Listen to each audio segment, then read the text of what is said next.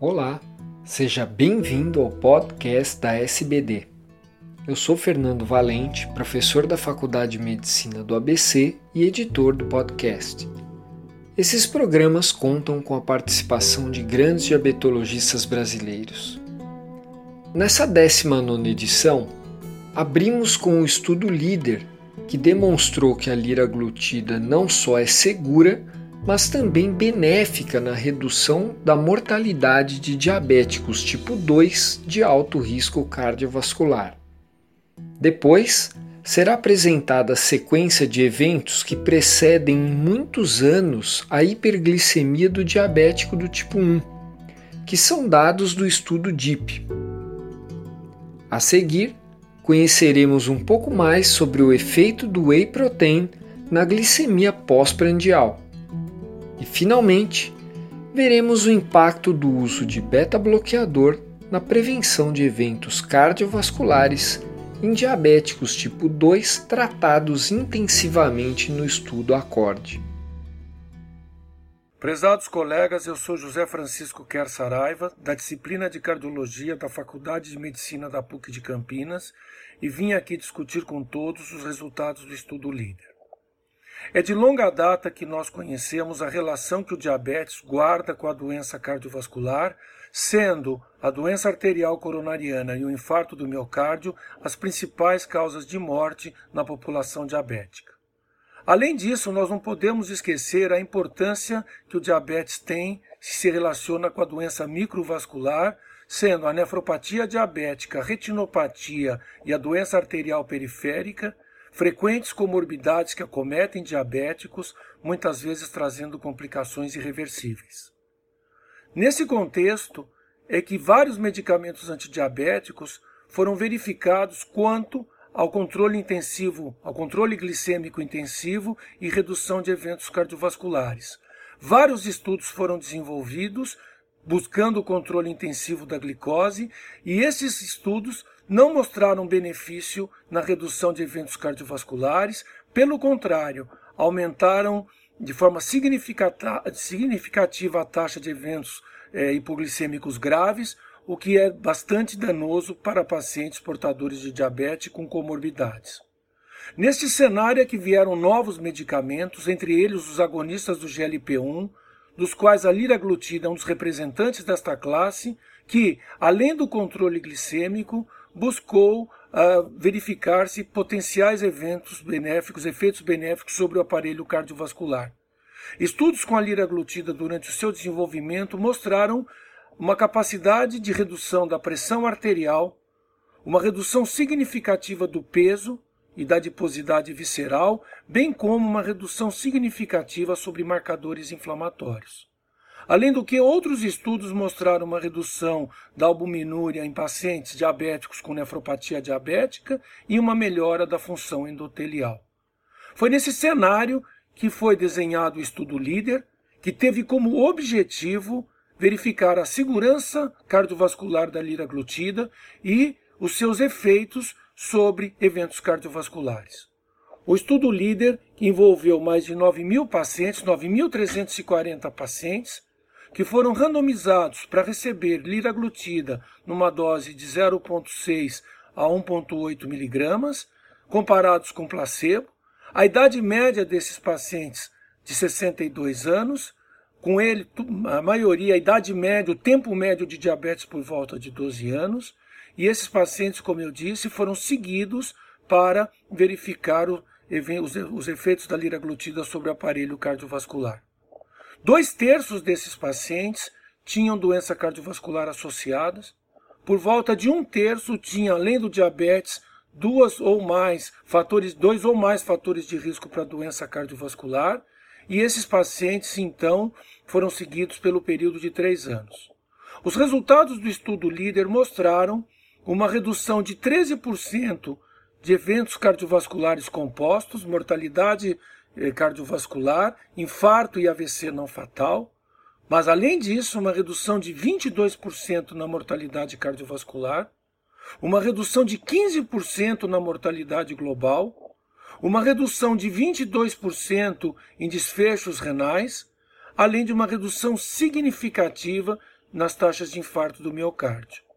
Além disto, nós pudemos verificar que a liraglutida foi segura, não aumentou as taxas de neoplasias ou de pancreatopatias, houve um aumento nas taxas de colecistopatias, o que é esperado para esta classe de medicamentos.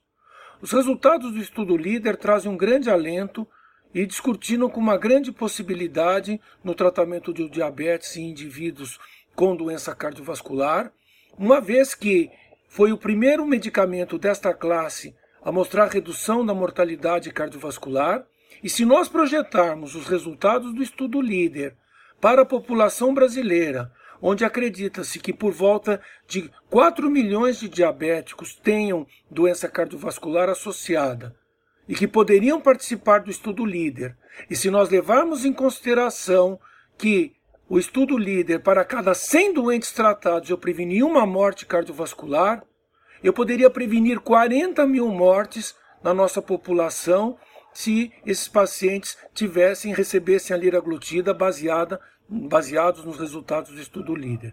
Eu diria que o estudo líder, ele passa, nós passamos a ter uma, uma mudança de paradigma, uma nova era no tratamento do diabetes e na redução de eventos cardiovasculares nesta população. Muito obrigado.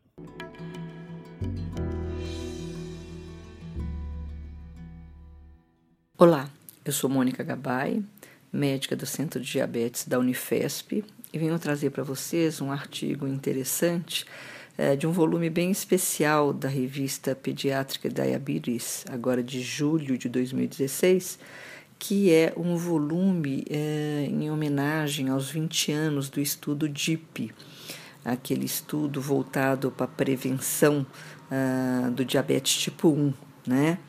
É, esse é um estudo que foi feito na Finlândia e, na verdade, eles recrutaram inicialmente, avaliaram 210 mil crianças, e destas crianças, eles buscaram apenas aquelas que tinham HLA uh, positivo para o diabetes tipo 1. Foram 8.500 crianças que participaram do estudo. E dessas 8.500, 300 desenvolveram diabetes. Então, é um estudo de duração de 20 anos. Essas crianças foram examinadas a cada três meses durante dois anos, depois a cada seis, 12 meses, até a idade de 15 anos, né? Onde foram coletados é, sangue para anticorpos, fizeram testes metabólicos que a gente vai estar tá discutindo aqui, é, investigaram é, exposições ambientais, fatores protetores como vitamina A, D e E, fatores desencadeadores, possíveis desencadeadores, como leite de vaca, pouco aleitamento materno. É um estudo bastante interessante, mas o que eu quero comentar com vocês é apenas a respeito da disglicemia. Né? O que eles observaram é que aqueles pacientes que apresentavam anticorpos e que iriam converter para o diabetes, esses anticorpos já estavam presentes nos primeiros dois anos de vida. Se não se apresentasse nos primeiros dois anos de vida, novos anticorpos depois dessa data eram pouco frequentes e de uma maneira estável e contínua até a puberdade. Aqueles que tinham anticorpos nos dois primeiros anos, múltiplos anticorpos, progrediam de uma maneira quase inexorável para o diabetes, eh, numa frequência que variava, por exemplo, 44% eh, dessas crianças com 5 anos após eh, os múltiplos anticorpos estavam diabéticas, ou 85% em 15 anos tinham uh, soroconversão positiva, poderiam desenvolver o diabetes. O que, foi interessante uh, no estudo? Na verdade, eles avaliaram ao longo do tempo, primeiro, uh, a primeira fase de secreção de insulina e demonstraram, através do teste de tolerância à glicose endovenosa, que quando a primeira fase de secreção de insulina já era baixa, uh, logo nos primeiros quatro a seis anos uh, antes do diagnóstico clínico. Então, quer dizer, a primeira coisa a acontecer nesse período de disglicemia era a primeira fase de secreção de insulina diminuída, ocorrendo seis anos antes do diagnóstico clínico. Eles denominaram esse grupo de progressores positivos, né? E eles colocaram uma cronologia nas alterações que foram acontecendo ao longo do tempo. Então, a alteração da primeira fase de secreção de insulina foi ocorre, ocorreu seis anos em média antes do diagnóstico clínico. Uh, também foi realizado o teste de tolerância à glicose oral, que foi alterado por volta de dois anos a um ano e meio antes do diagnóstico clínico. A hemoglobina glicada também mostrando uma curva, ela estava estável nos primeiros anos, mas a partir de dois anos antes do diagnóstico clínico ela começa a subir de maneira significativa. A glicemia ao acaso em torno de um ano e meio e finalmente a alteração uh, de glicemia de jejum a partir de seis meses antes do diagnóstico, demonstrando, na verdade, que naqueles pacientes com múltiplos anticorpos e que surgiram nos primeiros dois anos uh, após o screening do HLA positivo para o diabetes tipo 1 a sequência de evento de desglicemia que vai ocorrendo ao longo do tempo ocorreu num período mais ou menos de sete anos, de seis a sete anos, antes do diagnóstico do diabetes né? Mostrando de uma maneira. Eh, foi realizado também é, é, a dosagem do peptídeo C em resposta à curva glicêmica de tolerância oral e mostrou que também era diferente. Naqueles que progrediram para o diabetes, eles a, apresentaram uma, uma resposta tardia do peptídeo C, né? Mostrando que as coisas começam a se alterar muitos anos antes do diagnóstico clínico dessas crianças, né? e que, apesar de até o momento não ter nenhum tratamento eficaz eh, de prevenção secundária, nesse momento que os pacientes têm anticorpos positivos e desglicemia, para evitar a evolução do diabetes ou atrasar o diagnóstico eh, precoce, possibilitou, a, a, evitou que esses pacientes eh, tivessem cetoacidose. Então, só o fato de não haver cetoacidose comparando ao grupo de crianças diabéticas tipo 1 que tem a prima descompensação em cetoacidose, já foi um achado importante, é, buscando uma memória metabólica de uma reserva de peptídeo C melhor, que poderá fazer com que o curso da doença dessas crianças seja com melhor qualidade e menor incidência de complicação micro e macrovascular.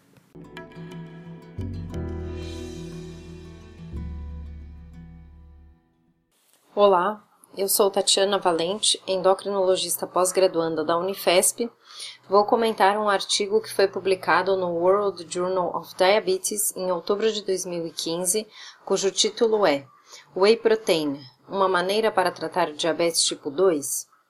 Já é bem estabelecido que o risco de complicações micro e macrovasculares, tanto em diabetes tipo 1 quanto diabetes tipo 2, estão relacionadas ao controle glicêmico. Em indivíduos com diabetes tipo 2 que apresentam um controle glicêmico relativamente bom, a hiperglicemia pós-prandial predomina sobre a pré-prandial. Então, estratégias dietéticas que visem redução da glicemia pós-prandial são interessantes. O whey protein é uma proteína do soro do leite e tem sido reconhecida como um alimento funcional parece ter propriedades interessantes para o manejo do diabetes tipo 2 através da redução da glicemia pós-prandial. No entanto, não pode ser adotado como tratamento até que estudos comprovem melhora glicêmica a longo prazo sem eventos adversos significativos. Devido à composição de aminoácidos e à cinética de absorção, o whey protein é uma proteína para suplemento mais atrativa do que a caseína ele tem uma absorção mais rápida, enquanto que a caseína tem uma absorção mais lenta. Existem três formas de whey protein: a forma concentrada, isolada e hidrolisada. A forma concentrada contém de 35 a 80% de proteína, gordura, lactose e minerais. A isolada contém de 85 a 95% de proteína e muito pouca gordura ou lactose. A hidrolisada também contém uma grande quantidade de proteína, porém essas proteínas já vêm hidrolisadas por enzimas proteolíticas. A isolada e a hidrolisada são mais caras, porém menos palatáveis. Do ponto de vista de glicemia pós-prandial, não há evidências de que uma seja mais potente que a outra. Os mecanismos pelos quais o whey protein ajudaria na redução da glicemia pós-prandial seriam um aumento de insulina, aumento na secreção dos hormônios incretínicos, retardo no esvaziamento gástrico e uma redução do apetite. O whey protein ele é rico em aminoácidos essenciais, leucina, isoleucina e valina, que são mais insulinotrópicos que outros aminoácidos. Portanto, a presença desses aminoácidos levaria a um aumento de insulina. Além disso, o whey aumenta a secreção dos hormônios incretínicos, GLP-1 e GIP. O GLP-1 principalmente teria essa ação de aumentar os níveis de insulina, diminuir ou ter um efeito estático no glucagon e promover um retardo no esvaziamento gástrico.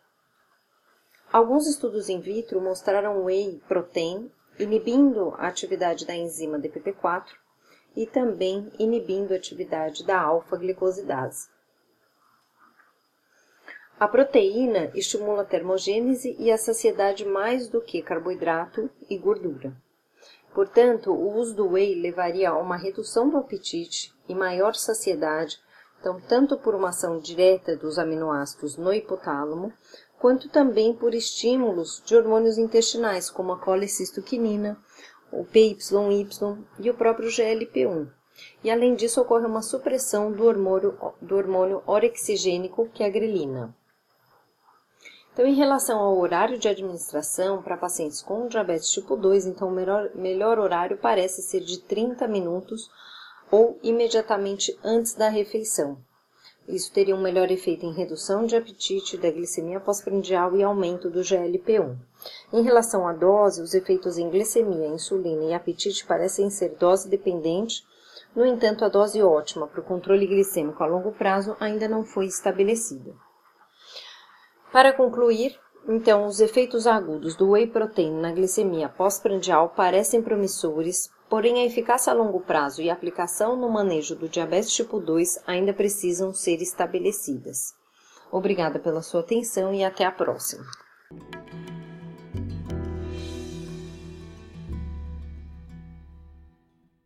Olá, eu sou Fernando Valente e vou comentar um artigo publicado no Diabetes Care de outubro de 16 sobre o efeito do controle glicêmico intensivo em diabéticos tipo 2 do estudo ACORD, levando-se em consideração um outro aspecto, o uso ou não de beta-bloqueadores.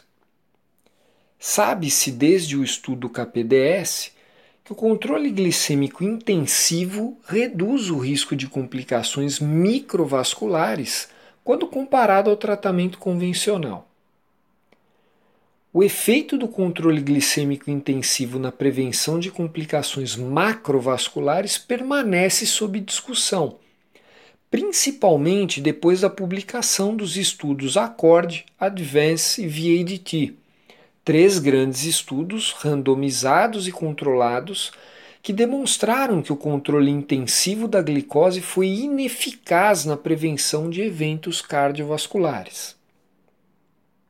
Especificamente no acorde, a busca de uma meta mais rigorosa de hemoglobina glicada, abaixo de 6%, resultou em um aumento de mortalidade cardiovascular e mortalidade por todas as causas, em relação ao tratamento que visava atingir glicada entre 7 e 7,9%. Uma possível explicação seria a maior frequência de hipoglicemia secundária ao tratamento intensivo, pois já foi demonstrado que hipoglicemias graves podem causar hipertensão, hipocalemia e prolongamento de QT, o que levaria a eventos cardiovasculares arritmias e mortes. Embora os beta-bloqueadores possam mascarar alguns sintomas de hipoglicemia, há poucas evidências para afirmar que são contraindicados para os diabéticos. O objetivo do presente estudo foi avaliar nos pacientes diabéticos do estudo ACORD que estavam em uso de beta-bloqueador se o controle intensivo da glicose mostrou benefício na prevenção de eventos cardiovasculares sem aumentar mortalidade comparado ao tratamento convencional. O perfil da população do acorde era de indivíduos com 62, 63 anos de idade e com 10 anos de diabetes. Dos cerca de 10 mil pacientes do estudo, aproximadamente 3 mil receberam beta-bloqueador, sendo metade deles no grupo de controle intensivo para glicose e a outra metade o tratamento convencional. Importante destacar que os grupos intensivo e convencional em uso de beta-bloqueador tinham características similares. Como já se sabe, o estudo ACORD mostrou que o tratamento glicêmico intensivo causou maior mortalidade por todas as causas e mortalidade cardiovascular, apesar da menor taxa acumulativa de eventos cardiovasculares não fatais quando comparado ao tratamento convencional. A novidade que esse artigo traz é a influência do uso de beta-bloqueador nesses resultados. O número de eventos cardiovasculares no grupo de tratamento glicêmico intensivo continuou sendo significativamente menor quando comparado ao convencional apenas nos pacientes em uso de beta-bloqueador.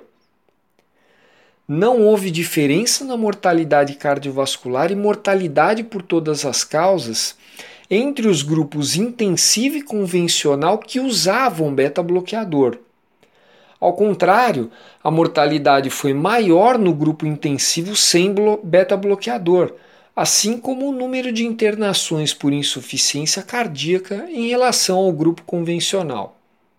Os autores concluem que o beta-bloqueador poderia prevenir as complicações do tratamento glicêmico intensivo ao evitar os efeitos adversos da hipersecreção adrenérgica induzida por hipoglicemias graves. Ou seja, seu uso poderia reduzir eventos vasculares, arritmias e mortes causadas pela hipoglicemia. E finalizam sugerindo que o controle intensivo da glicemia é preferível ao convencional nos pacientes em uso de beta-bloqueador. Um abraço e até a próxima!